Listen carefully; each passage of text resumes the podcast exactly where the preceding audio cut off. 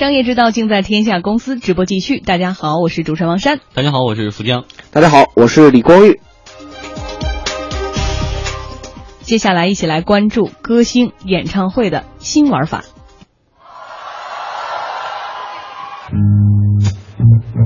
I've got sunshine on a cloudy day。我现场收音真是歌神就是歌神哈，唱的真好，尤其我们戴着这个直播间里的耳机听，我还是觉得挺想再听一会儿的。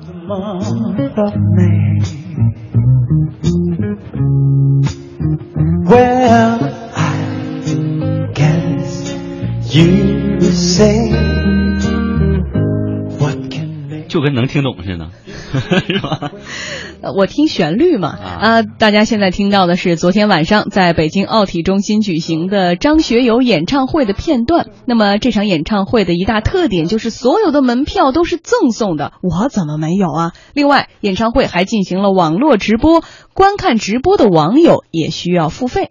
哎，获得这场演唱会网络直播独家版权的是腾讯，而且仅仅直播了张学友的五首新歌，总共只有半个小时。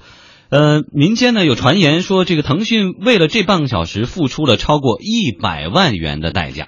对于很多人来说，线上演唱会还是一个比较新鲜的玩意哈。这其实呢，很多歌手啊都已经先后的试水了，比如说阿妹呀、莫文蔚啊、萧敬腾啊、汪峰等等吧。这种形式在台湾地区是非常盛行的。那么当地的唱片行业的人说啊，利用这种方式，他们可以和网络平台进行广告分成。当我们把 MV 或是一些重要的宣传材料放上他们的平台上面，我们也可以照广告的拆账比例来回收我们的所谓的权利费用。另外呢，这种演唱会还会把演出全程制作成 DVD 来发售。张学友昨天也在现场拜托自己的歌迷多多呢要支持 DVD 的销售。从台湾歌迷的反应来看，他们似乎还是很买账的。现在演唱会在台湾已经很盛行了，所以大家都很愿愿意花钱呃去看演唱会，然后进而来唱片行买演唱会 DVD 回去珍藏。嗯，有一点我好像不太理解的是，其实歌手办演唱会是一个非常来钱，而且来钱快的一个高体力的一种高消耗的一种急速战。因为以前像汪峰什么都是办全球巡演的，对，就大活儿，就属于大活儿。对，现在你说他这就免费上唱上了，然后他以前啊更大的头儿除了广告以外就是门票收入嘛，门票卖的好不好就跟他的收入直接相关。所以现在这种新鲜的玩法，歌手怎么挣钱？商业模式到底是怎样的？呃，首先呢，你可以看到。做这个的尝试都不是一线最红的演员，目前你没有看到一线最红的演员去做这种，包括美国也是一样。张惠妹可以了吧？这级别？呃，张惠妹也好，张学友也好，其实都不是现在最红。汪峰都上头条了。对，汪峰比较特别，对吧？对他打德州扑克也能上头条，所以没问题。对，所以。他都不是最直接最红的一线演员，包括欧美的话，现在最红的一线演员也不是通过这种方式的。但是呢，这是第一点。第二点，这个商业模式，我个人认为是非常好的一个商业模式。好在什么地方？好在成本非常低，同时利用了互联网的一种高速传播。那么，你如果正常去开一个演唱会，其实歌手分的成并没有想象的那么多。你要有灯光，要有场地费，要有录音，要有这个一系列的组织，要有这个。啊，等于是操办这个会的人，真正拿到歌手的时候，分成并不是我们想想象那么多。那么这是第一点。但是对于这样一种在线的演唱会，你只要随便找一个地方，只要你的音响确实不错，那就可以了。其实相对来讲是很容易的。而且呢，如果你的网络点击量达到，比如说三千万人或者两千万人，因为是免费，所以有更多人。你不要以为它是免费，它的那个挣钱都在什么贴片广告上。嗯，比如说腾讯，那。你直播这么一个，它不光是付内容费，它以后可以使用，同时还有前面，比如说我跟你做一个这个贴片广告的一个分成，那么比如说中间插播的这种广告的分成，那么还有后期的制作的传播的费用，等等等等，在互联网的这种商业模式之中，只要获得了关注。就能够得到钱，所以互联网实际上是一个以广告作为最核心的这样一个呃变现的手段。那么通过眼球，那么吸引广告，通过广告去进行营销，这是整个互联网。那么在这个行业里头，只要你获得足够的关注度，你就能够拿到足够的钱。这是和传统的这种演唱会是完全不一样的概念。嗯，这其实也是这个很多艺人或者演艺公司的思路上的转变。以往呢，去看演唱会或者看一些什么东西话剧的时候，严禁。这个拍摄严禁录，因为他们有一个逻辑说，你没花钱没买票，你凭什么把这东西免费的放到网上给那些没花钱的人看？但是现在不一样了，挡是挡不住的。那么就积极的跟互联网合作，我们通过别的方式再来把钱挣回来，其实是一样。不，或者说以前哈，就是很多的收入我们看到都是门票，但是你看到现在，其实就像是什么景点啊，还有一些展览会啊，他已经不要门票了。我不是收这一道坎儿，我欢迎大家包罗万象的心态，你们都来进来之后啊，您就等着吧，层层都有这个方式，然后从你兜里掏钱。它其实是一个更巧妙的从你兜里花钱的。你比如说，我们看到那个现在像什么六间房啊，还有这种类似的这种所谓的网网络当红主播。实际上，他的人气已经不少于很多歌星了。他有一系列，你去。弄得好的话，互动对打赏、买朵花儿、什么送个东西等等的这些这些虚拟币里面，其实他所赚的钱已经远远超出一个正常的，就是说一个不太出名的或者说将将的二流或者三流歌手所能赚的钱。哎，所以一定提免费提供基础服务，然后向增值服务来收钱就可以了。对，做长这个产业链哈，做深。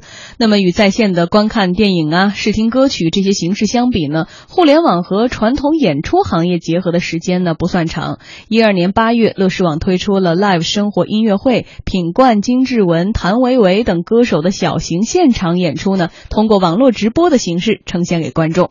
随后，草莓音乐节第二季降噪不插电摇滚演唱会也先后启用了网络在线免费直播的模式，逐渐形成规模。去年八月二号，汪峰在鸟巢开唱，乐视推出了国内首次收费网络直播。乐视音乐 CEO 尹亮对天下公司说：“这场演唱会最终吸引了七万多名网友，是花钱在网上付费观看的。”呃，因为汪峰那一场是非常漂亮的嘛。七万五千多人付费看去年汪峰鸟巢的演唱会，从那一场来看，它的主要内容是足够吸引人，还是有人愿意付费的。但是整个模式来说，我觉得还是一个初期吧，因为中国的整个互联网的环境，用户对内容付费的习惯还是需要培养。接下来我们后面做了羽泉啊、李志啊、凤凰传奇啊、周笔畅啊，包括我们还直播了美国的十场巨星的演唱会，都是付费的。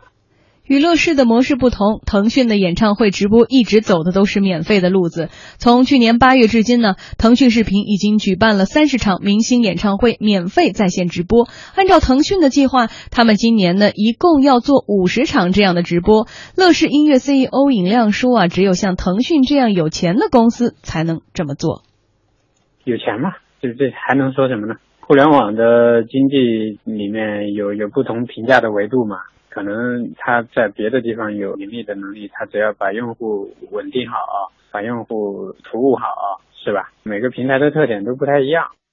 有分析认为，腾讯免费直播演唱会呢也有自己的商业模式。第一个可以放广告，第二是定制化，比如说会有一些线上的需求，可以与合作伙伴一起反向推动，来形成线下演出。与这种模式相比呢，收费就显得简单多了。收费与免费到底哪个模式更好一些呢？乐视音乐 CEO 尹亮认为，关键呀也不在于到底是免费还是收费。我们认为关键不在于免费还是付费，关键是在于这项服务对用户来说是不是有价值。从音乐产业本身的发展，它需要建立一个良性的商业模式嘛？从这个角度来说，我们肯定是会坚持的，就是付费啊或者其他的变通方式。总而言之，无论付费还是免费，它都会让用户觉得这个服务是有价值的，而不是像早年百度 MP3 那种免费的服务，就是让大家就觉得天经地义、理所当然的，就这个东西是没有价值的。嗯，说到腾讯这个免费哈，我特别想说几句的是，腾讯其实财大气粗，在业界已经大家都知晓了。另外一点，它这样的一种免费做这么多的一种商业活动，然后在线免费直播的形式呢，也是增加了一个用户粘性。最直接的一点就是现在，比如说腾讯视频上有好多独播的美剧。我作为一个深爱美剧迷的人，我以前都是看搜狐的，因为大家都知道它是主打这块。但说实话，现在腾讯真的在这个美剧或者是英剧这方面，比他们都做得好了。资源多，对资源多，而。而且它有很多的免费的，限时免费，真是把你就拉过去了。我现在，呃，你像你想，比如 iPad 或电脑上有那么多的播放软件哈，你第一时间可能就会去点一下，看看它有什么限时免费。在这个限时期间，我赶紧把它看完。看的过程中，我每天都要忍受它至少一分钟的那个广告。可是其他的平台上没有这些东西，这便宜不占你就亏了是吧？所以它的所有腾讯的东西都是基于它巨大的个人用户群，这个你没办法。你就像比如说类似直播这种，我举个例子，如果真的是腾讯现在实际上是在热场的，它还没有真正开始发力。那么未来发力，我们随便拍脑门说想象了，比如说真正的巨星开始演唱会，在某一天，嗯，那么。你就直接在微信里发一个东西，你只要点这个东西，马上你就可以在同时收到这个。通过现在网络完全可以拿，每个人在任何一个角落，可能我们就能想象在地铁里，在这公交车上，很多人拿着一个或者在马路边上站着，拿着微信在这看，而且这个付钱非常容易，你有微信红包了。对，所以很多大公司它的布局不是说一下跳了，为什么它要做红包？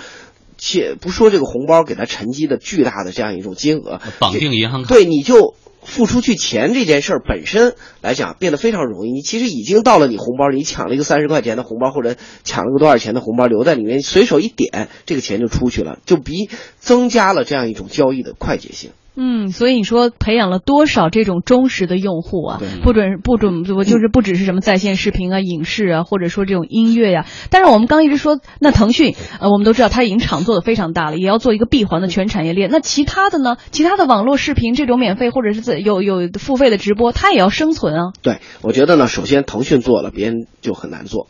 这个在大的平台上，腾讯是非常严重排斥别人的。你比如说，我举个例，比如微信，你现在以前有很多 YY 之类语音通话，腾讯一旦微信现在用视频，没人用别的东西了，这个这个就没办法。但是在这里面呢，唯一不一样的东西是说。内容还是可以为王的，就是在传媒行业这里面，比如说我们现在做的这个经济之声、天下公司，你看腾讯你就没有，你要做只能从我们这儿买，对吧？对，内容还是第一的，就是你可以绑定几个歌手，他唱的好，你可以去跟腾讯分账，或者是你在自己的局部的这样一种通讯工具里面去使用进行直播。但是如果你就整体而言，这个通道来讲，腾讯就是央视。嗯，另外还有一点呢，就是关于这个在现场听演唱会感觉好，还是在网上守着电脑之前花二十块钱看着直播好？我还真跟一个九零后的一个小同学争论了一下，我就说那感受不到现场的气氛啊，不能跟着唱，不能大家一起呐喊，不能加油。但人家就说，一个是我出门我我嫌太麻烦，另外你觉得你在那几万人当中你算个老几啊？但是呢，我们这个在线看的时候可以弹幕。我可以吐槽，而且呢，我有一个小圈子，参与感、互动感。我说一句什么，我或或者我讲段讲很有意思，我底下好多人给我点赞，就说神评论啊等等，他非常有参与感。或者是这是多么时髦的一种观影的方式啊！我马上在朋友圈里视频直播，拍着我的 iPad、我的电脑，你我正在看张学友演唱会，你们想听吗？哇，好洋气！他说你在现场花一千块钱，你可能看张学友是一个点儿，但我在这儿花五块钱，我就能看到张学友的。而且关关键一个非常重要的就是这一批的年轻人长大，他已经完全习惯从电脑中获得一切的东西了。就是为什么那么多宅男，是因为电脑里面可以提供很多东西。比如说，我们可能那以前习惯于去演唱会听，这也是一种消费的习惯。而这些你可能会以前你觉得音响，你会觉得要听 CD，要听黑胶片，觉得这个才真正有音质。但是从一开始他们就是 MP3 听出来的，所以他就觉得音乐就是这样，没有任何问题，不觉得那个东西会有更好的东西。所以这消费习惯也是非常重要的。根本就避免不了。我突然想到的是，今天早上我一岁的儿子点开 iPad，自己选了一个视频，看完之后又回到了那个最主要的那个 iPad 的页面上，然后就走了。你要小心眼睛，小孩的眼睛会不好。哎，我觉得真是现在完全是没有办法能够让让他们完全从这里面就是沉迷中来。可有一个办法，就是很多家庭也在做，藏起来，不把家里断掉网，就家长也不用。断网真的对于很多来讲，断电不行，但是断网真的很多家长就是不得。对于中学生就是断网。好，试试吧。